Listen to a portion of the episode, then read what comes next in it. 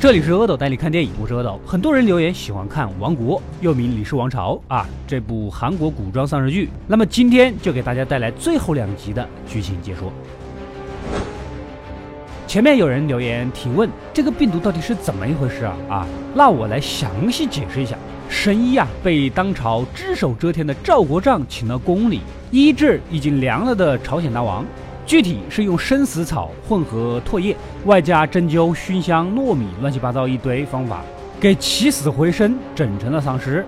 病毒呢也就诞生了。但是目前这个还不带传染，即使正常人被大王咬了，也就是个死而已。神医的徒弟不就这么被咬死了吗？啊，被带回到了老家。神医家呢，正好有一大波麻风病人正在接受治疗，而一个身手矫健的捉虎军大哥。是个既善良又务实，还有一手好厨艺的好男人，就是快赶上我那种啊！正值饥荒年间，卓虎大哥看麻风病人们饿得饥肠辘辘，就悄悄地把神医徒弟的尸体给炖了。结果，丧尸病毒融合了麻风病传染的特性，成了传染型丧尸病毒，也就这么传播开来了。在上一期里，我们说到男主世子啊啊，被赵国丈派来的人到处追杀，活着都成难题，更何况继承王位的事儿，只能去投靠自己曾经的老师，在朝野依然有影响力，但隐居于上州的安炫大人。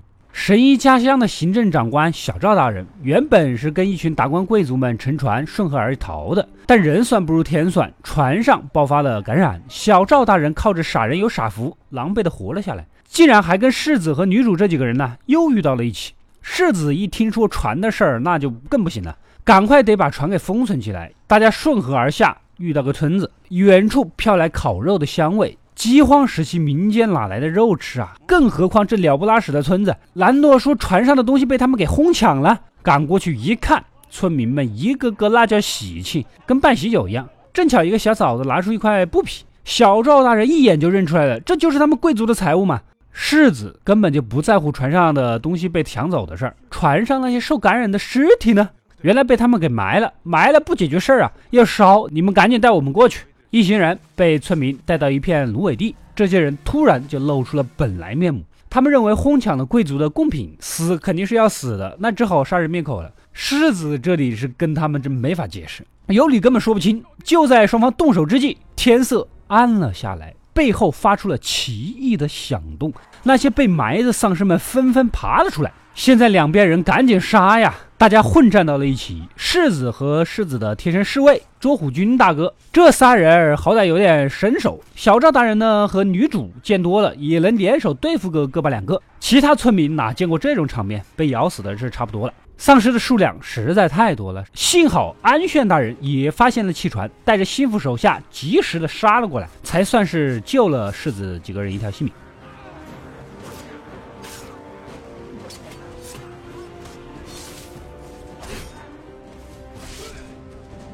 师徒俩这么多年来总算是再次相见了，记忆一下子回到了十几年前，世子还是个小孩子，由于是庶出，宫里的人谁能给他好脸色看呢？正是安炫大人的庇护下，教授了他隐忍以及未来做一个明君的大道理。所以他们俩的关系虽然是老师和学生，但情同父子啊。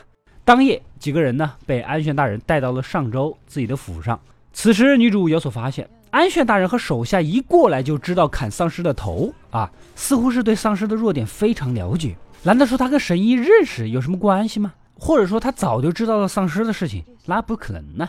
朱虎大哥也不是简单的人。第二天一早，他翻墙出了城，来到河边的寿望村。此处曾有一段故事：当年安炫大人领兵五百，大战倭寇三万人，竟然奇迹般的赢了。为了记住这一战役而立了个石碑。你们也看到了，安炫大人又不是斯巴达的利奥尼达，手下也不是一群肌肉猛男，能以一敌百。这场战役赢得很蹊跷。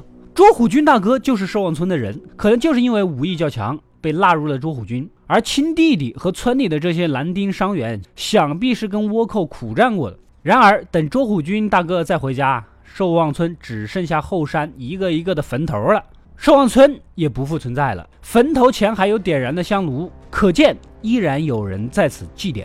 所以这里就出现了一个问题了。既然安炫大人五百人大战倭寇三万人能赢，寿望村怎么就消失了呢？就算打得再惨烈，一个村子不可能一口人都没剩下吧？肯定背后有什么惊天大秘密。赵国丈的女儿，大王的妃子中殿娘娘啊，上集说到了，她其实根本就没有怀孕，很有可能是中途不小心流产了。为什么呢？大王患病时间才不到一个月，之前活着的时候呢，假怀孕不可能骗得过大王，是吧？人家说我想看看肚子，你能不给看吗？所以很有可能是真怀孕，但是后来因意外流产了。做妃子的不生孩子就不可能拥有权利，所以一直隐瞒此事。另外，他在宫外安排了啊，以照看孕妇的名义，将周围所有的孕妇收留起来，好吃好喝养着，直到哪一位生了个儿子，然后大家都懂得，母亲肯定会被杀死，孩子抱去宫中，当是中殿娘娘的儿子。从此以后，娘娘升级为太后，那叫一个美滋滋。而不幸的是，世子身边的侍卫的老婆啊，也不明就里的加入了进去，等待生产。中殿娘娘在权倾朝野的老爸赵国丈的安排下，直接就垂帘听政了。颁布的第一道谕旨就是派遣中央军前去上周干什么呢？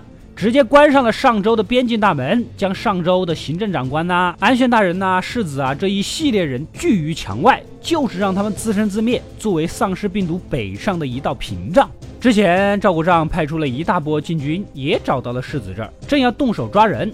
然而，安炫大人一招釜底抽薪，几十个射手蹲草丛一阵乱射，将这群人给杀死。原来呀，世子身边的贴身侍卫一直都是卧底，是赵国丈那边的人，所以这群人才总能第一时间找到世子的身处位置。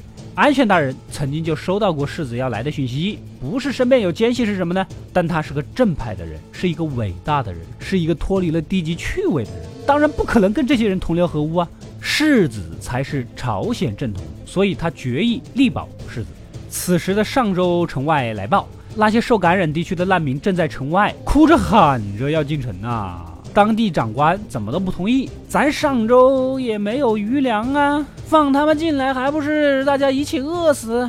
世子一听就来气了，就你这水平还当官呢？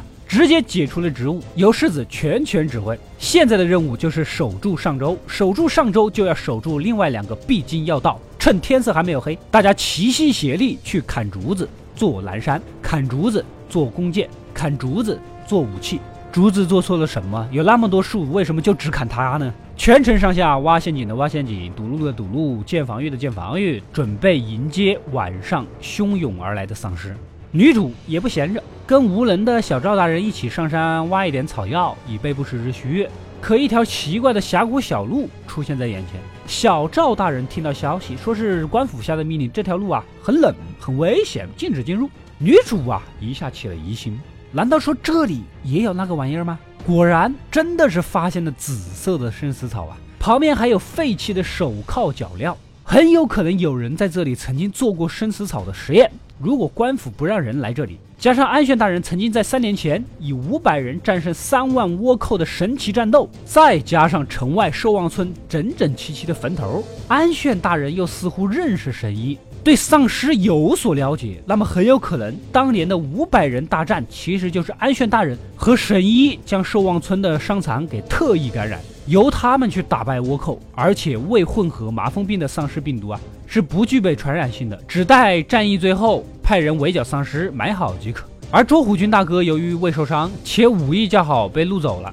村里面留下的伤残壮丁们，也就是因此而死。怪不得卓虎大哥出现在神医家，可能就是想私下里调查生死草的事儿。不过呢，他也没什么证据，只能慢慢调查。而且那个安宣大人看着周虎大哥啊，得知他是寿望村的人之后啊，一股内心有愧的神情。天色渐渐暗了下来，大家都整装守护在各个城头上，严阵以待。另一边，篡位的赵国丈却亲自的来到了世子所在地上州的边界城市，身后似乎用箱子还带着一个活物，八成是个感染体，或者是个升级版的感染体。一夜的守候呢，似乎风平浪静。世子这些人呢，下令大家收拾收拾，回家休息吧。可此时，远处丛林里惊起了一大片飞鸟。之前说过的，大冬天里森林是不可能有活物的，更不可能卷起这么大的动静。地面也开始颤抖。只见远处一大片数不清的丧尸疯狂地朝着世子的方向奔来。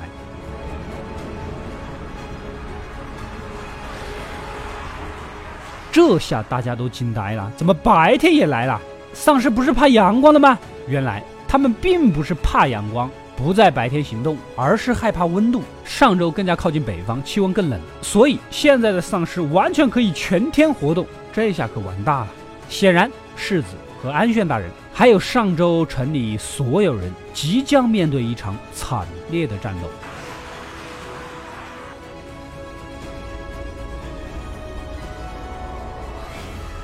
那么故事到这里呢，就暂时结束了。《王国》第一季只有六集，目前全部结束。其实我相信整个故事早已经写好了，应该满打满算的就是十二集。由于单集投资过大，先拍一半试试水，看看反响。显然呢，效果不错。续作即将在明年开年的三月份播出。前面有很多谜底，估计在后面会慢慢的揭晓。比如寿望村团灭之谜，安炫大人和神医一起用丧尸抗倭的真相。另外，女主无意间找到了森石草附近一闪而过的黑影，想必是知道安炫大人内幕的关键人物。上周保卫战是全剧中期的一个大高潮，我估计应该死个把重要人物，然后在后六集中呢补充新角色，比如那个黑影啊。无能的小赵大人，既然身份是赵国丈家亲戚，之前又奇迹般的没死，想必后面还有他的大故事。周虎军大哥后续应该也会查明真相，向安炫大人复仇。到底最后故事如何走向，只能等待续集赶快到来。